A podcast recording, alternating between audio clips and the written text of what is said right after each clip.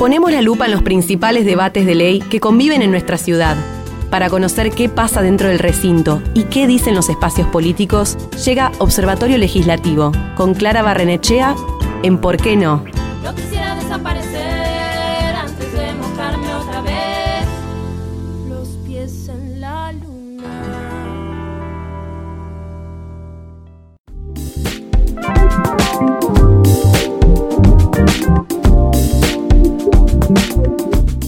idea de pensar eh, lo legislativo no tiene que ver solo con lo que está pasando ahora, en esta coyuntura de emergencia, donde las normas tienen que ver con atender a la pandemia por COVID-19, sino también pensar como este freno a la actividad normal en materia legislativa también em, pone en espera algunos proyectos. Uno es el de aborto, pero otro em, tiene que ver con el proyecto de regulación legal del cannabis, algo que arrancó muy fuerte a principios del 2020, también visibilizado por la ministra Frederick em, en relación al, incremento brutal de la criminalización de, de usuarias y usuarios de cannabis. Y es un proyecto que si bien en materia legislativa no está pudiendo avanzar, sigue generando mucho debate aún en redes, porque el aislamiento para muchas personas la reencontró, les reencontró, nos reencontró con el autocultivo, con eh, el uso terapéutico o recreativo del cannabis. Eh, y esta misma semana, eh, el 20 de abril, 420, tuvo una acción muy fuerte en redes sociales, así que nos vamos a adentrar en este tema. Resulta que el año pasado se conformó el acuerdo por la regulación legal del cannabis, un espacio que nuclea más de 50 organizaciones un espacio que mm, presentó un acuerdo que consta de cinco puntos y que tiene que ver con avanzar en estrategias de regulación legal. Eh, vamos a dialogar con Emilio Ruchansky, él es periodista, trabaja en la televisión pública, escribe sobre temas de drogas, es autor del libro Un Mundo con Drogas y también eh, compiló que el narco no te tape el bosque, sobre la importancia también de trabajar estos temas, de por qué eh, hay una necesidad en la Argentina de pensar una regulación legal del cannabis. ¿Y por qué se habla de regulación legal y no solo de regulación? Lo escuchamos. Bueno, el concepto de regulación legal del cannabis en particular lo que refiere es eh, a la existencia de un mercado ilegal, pero un mercado que a la vez está regulado. Es decir, nosotros entendemos y cada día la realidad nos va dando la razón de que existe un aceitado mecanismo por el cual se importa cannabis, de, Paraguay, marihuana prensada en verdad. Eh, por más que se decomisa y se decomisa mucho, esa, esa, ruta es una ruta que está operativa y que, que abastece no solamente a Argentina, sino también a Brasil, Uruguay y en parte a Chile.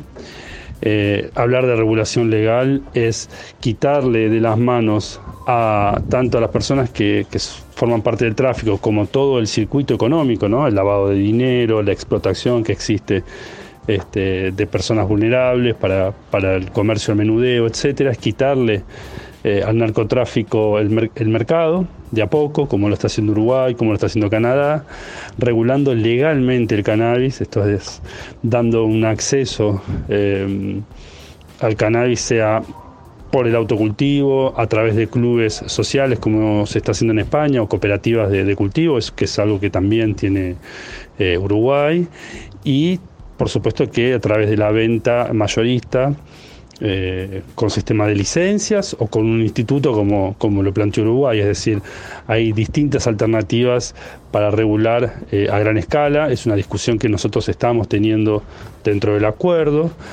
Eh, por supuesto que no es fácil. cada una tiene sus ventajas y desventajas. que el, que el Estado tenga el absoluto control puede, puede hacer que, el proceso sea muy burocrático y se tarde mucho en, satisfacer la demanda. Un sistema de licencia que no esté bien controlado puede generar nuevos actores fuertes que a la vez pueden hacer lobby para que aumente el consumo. La idea de regulación legal de este acuerdo no es fomentar el consumo, no es enriquecer a nadie, simplemente es regular, como decía, legalmente el cannabis. Eh, eso implica un montón de cosas, implica eh, pensar el espacio público, dónde eh, y quiénes pueden fumar, por ejemplo, implica eh, ser muy estrictos con, la prohibición de la venta a menores de edad y al mismo tiempo pensar un, sistema eh, alternativo al que hay hoy para los menores de edad que consumen. Digamos, no, las penas no, puede haber penas privativas de la libertad para un chico, un menor de edad que consume. Esa no es la respuesta que nosotros tampoco estamos buscando. Por otro lado está el tema de la conducción de vehículos bajo la influencia del cannabis, cómo hacer buenos test que resulten, que no salga perjudicada personas que por ahí fumaron uno o dos días antes y sin embargo les da positivo, etcétera. Digamos, ahí hay una discusión también muy interesante que se dio en Canadá y que se dio también en Uruguay. Eh, y el acuerdo está integrado por 50 organizaciones. Esto es algo interesante en el sentido de que las 50 organizaciones, la mayoría no son eh, organizaciones canábicas, hay organizaciones de derechos humanos de larga data como el CELS y APDH, hay organizaciones de salud mental como la Asociación Argentina de Salud Mental y algunas este, cátedras vinculadas a la, salud mental también, de algunas universidades públicas. Hay dos defensorías, tres en verdad ahora, tres defensorías públicas, la Defensoría Anticasación de la Provincia de Buenos Aires, la Defensoría de La Pampa y la Defensoría de la Ciudad, que es interesante porque son organismos públicos.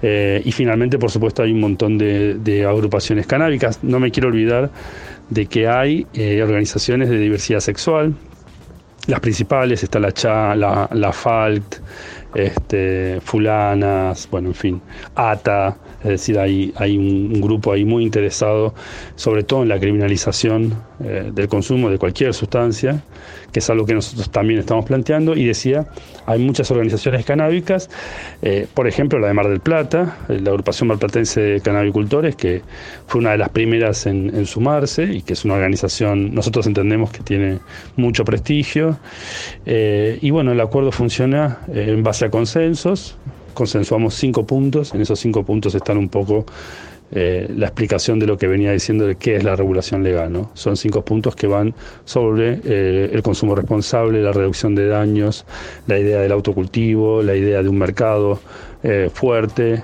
regulado, este, y determinar con el narcotráfico, este, como decía el Pepe Mujica, quitándole clientes. En el último año el hostigamiento policial a usuarias y usuarios de drogas se incrementó exponencialmente. La tenencia de estupefacientes para consumo personal no constituye delito, esto ya lo estableció el fallo Arriola de la Corte Suprema de Justicia de la Nación hace más de 10 años, pero aún así sigue representando un porcentaje altísimo de expedientes. Es el porcentaje más alto de expedientes que recibe, por ejemplo, la Fiscalía de Drogas, la tenencia para consumo personal.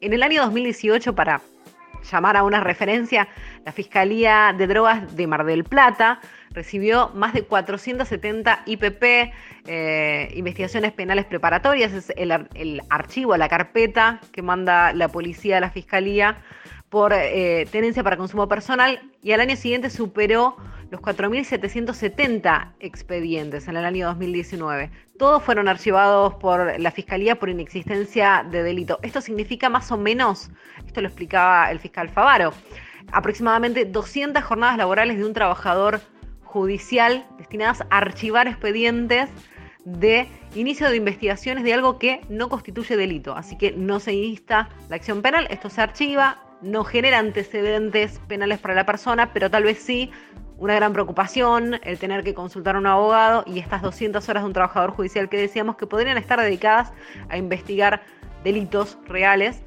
y cuidar a la población en lugar de perseguir a quienes consumen cannabis. Em, me parece em, que, poder pensar cuáles son los números de la criminalización eh, y los números también de lo que gasta el Estado en esto nos puede ayudar para, em, para tener dimensión de la importancia de por qué hablar de regulación legal del cannabis ahora. Esto también lo charlamos con Emilio.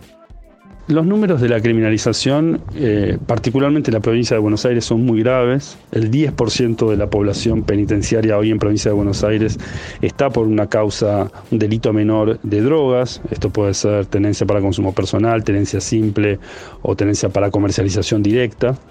Eh, creo que incluso la situación es más grave cuando se piensa en las comisarías. Hay algo, hay una realidad muy fuerte en la provincia de Buenos Aires, también en la provincia de Córdoba eh, que adhirieron a, estos delitos, a poder perseguir estos delitos, y han hecho crecer mucho la tasa de encarcelamiento o la tasa de prisionización, es decir, mucha gente que está pasando por el sistema penal, muchas veces esta gente sale, por supuesto, pero esa gente ocupa plazas en las comisarías, etcétera.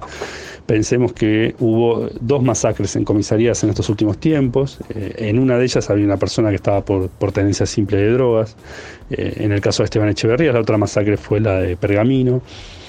Y mm, a nivel nacional también la estadística no, es muy favorable.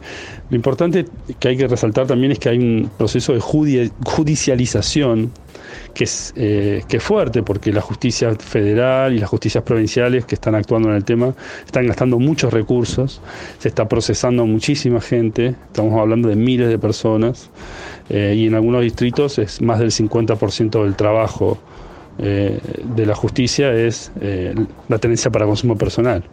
Entonces ahí también hay un punto eh, que es importante despejar, digamos. Sin, si no se despenaliza la tenencia, no, no, hay forma siquiera de pensar una política alternativa en, en drogas. Ya lo han hecho otros países, no ha tenido los efectos que se dicen de que va a aumentar el consumo, ni que se va a disparar, ni nada por el estilo. Y sí ha logrado mermar principalmente las detenciones y los encarcelamientos. Bueno, pensar un proyecto de ley eh, lleva de la construcción de muchísimos acuerdos y estrategias. Bien, no sabemos quiénes integramos la campaña nacional por el aborto legal, seguro y gratuito. Hablamos de año verde este año porque hay muchas partes en común entre la, histórica lucha por la legalización del aborto en la Argentina y también eh, por pensar la legalización eh, del cannabis de uso adulto ya sea recreativo o medicinal, eh, y tiene que ver con poner en el centro de la escena al placer y a la libertad a la hora, a la hora de elegir qué hacer. En ese marco hay eh, un trabajo muy fuerte de organización. El acuerdo, por ejemplo, está integrado por más de 50 organizaciones, políticas sociales de la diversidad, de derechos humanos principalmente, pero también está dialogando con legisladoras y legisladores y con funcionarios del gobierno para pensar cuál es la mejor estrategia para que esto se transforme finalmente en ley. ¿Cómo se está trabajando en este contexto? Nos lo cuenta desde adentro del acuerdo Emilio Ruchansky.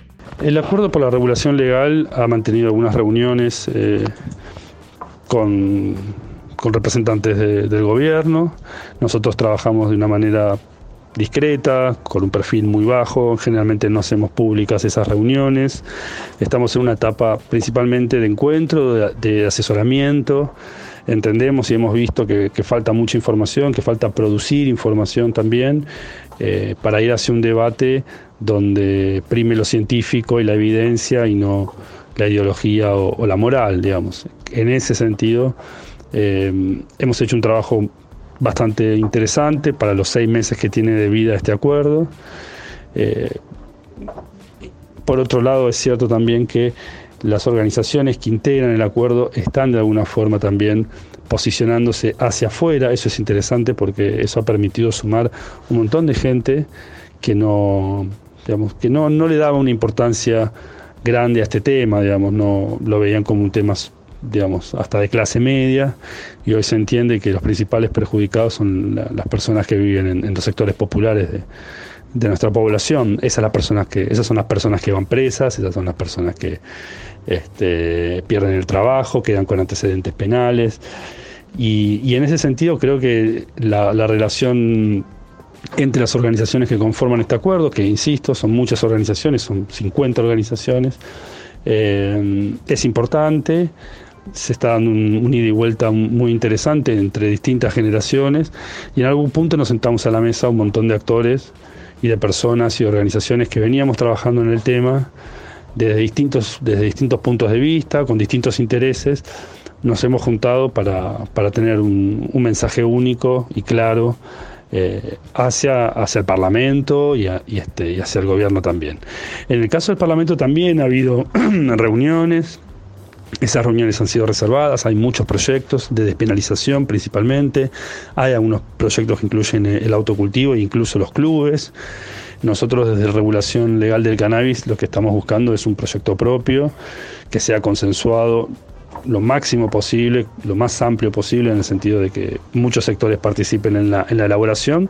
Y también queremos que prime el trabajo sobre las opiniones, es decir, eh, consultar eh, al gobierno y a muchas áreas del gobierno qué información tienen, etcétera, para, para poder diseñar una regulación que funcione en la Argentina y tener también un diagnóstico, un tamaño del mercado. Es muy difícil regular si no sabemos acabadamente de, cuántas toneladas estamos hablando, de cuántas personas y qué tipo de consumos hacen esas personas. Es un trabajo largo que, insisto, empezó hace seis meses, un poco más, y, bueno, este, va tomando forma muy lentamente porque todo se consensúa, no, no, hay, no hay votaciones, sino que tenemos que estar todos, todos y todas de acuerdo para, para que algo salga. Bueno, pensar la regulación legal del cannabis nos lleva a pensar, por ejemplo, que existe hoy una regulación de uso adulto de bebidas alcohólicas, del tabaco, y que tiene que ver con no solo respetar las libertades individuales a la hora de pensar los consumos de sustancias, sino también de entender